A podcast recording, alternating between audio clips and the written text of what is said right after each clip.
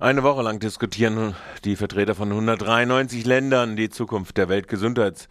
Gestern begann in, nein, nicht gestern, Montag begann in Genf der 64. Gipfel der UNO-Weltgesundheitsorganisation der WHO. Das Ziel der internationalen Konferenz ist unter anderem eine weitgehende Reform der Institutionen durchzuführen. Entwicklungsorganisationen wittern darin eine größere Gefahr für die Unabhängigkeit der Organisation. Laut ihnen könnte der Einfluss der Pharmaindustrie noch stärker werden und dies auf Kosten der armen Länder.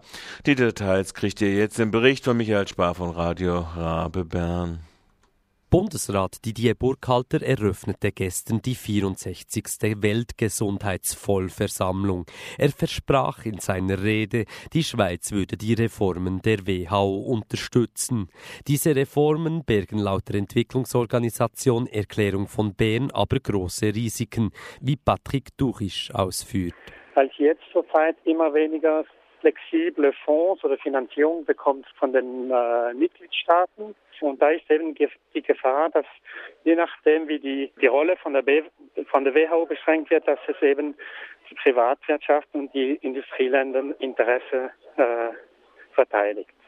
Konkret wird befürchtet, wenn weniger öffentliche Finanzierung da ist, macht sich die Organisation abhängig von den privaten Anbietern im globalen Gesundheitsgeschäft.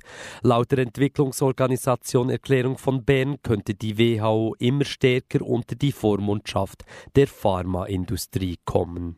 Im Moment ist wichtig, dass die WHO absolut unabhängig bleibt und vor allem für alle Entwicklungsländer. Die WHO ist ein Ort, wo die Entwicklungsländer eine Stimme haben. Wenn jetzt die Privatwirtschaft immer mehr finanziert, kann sie natürlich auch ihren Einfluss und ihre Interesse in, in politischen Agenda zufügen. Und das ist eben die Gefahr. Also wir haben gesehen, zum Beispiel in den letzten Weltgesundheit Assemblies, dass, dass die Entwicklungsländer im, im, immer mehr gegen, eigentlich gegen die Industrieländer sich schweren, weil sie, sie haben ja auch ihre eigenen Bedürfnisse, was äh, Gesundheit betrifft. Und diese Bedürfnisse sind nicht immer die von, von, der, von der Pharmaindustrie. Die Biodiversitätskonvention, die letztes Jahr im japanischen Nagoya verabschiedet wurde, ist ebenfalls ein Thema bei der WHO-Vollversammlung.